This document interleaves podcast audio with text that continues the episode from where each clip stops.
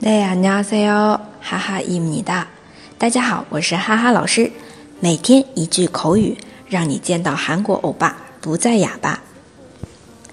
今天要学的这句呢，是请求别人原谅的时候用到的，请原谅。용서해주세 요。 용서해주세 요。 용서해 주세 요。 当然，如果是请求非常亲密的人来原谅自己的话，可以用非敬语。용서해 줘，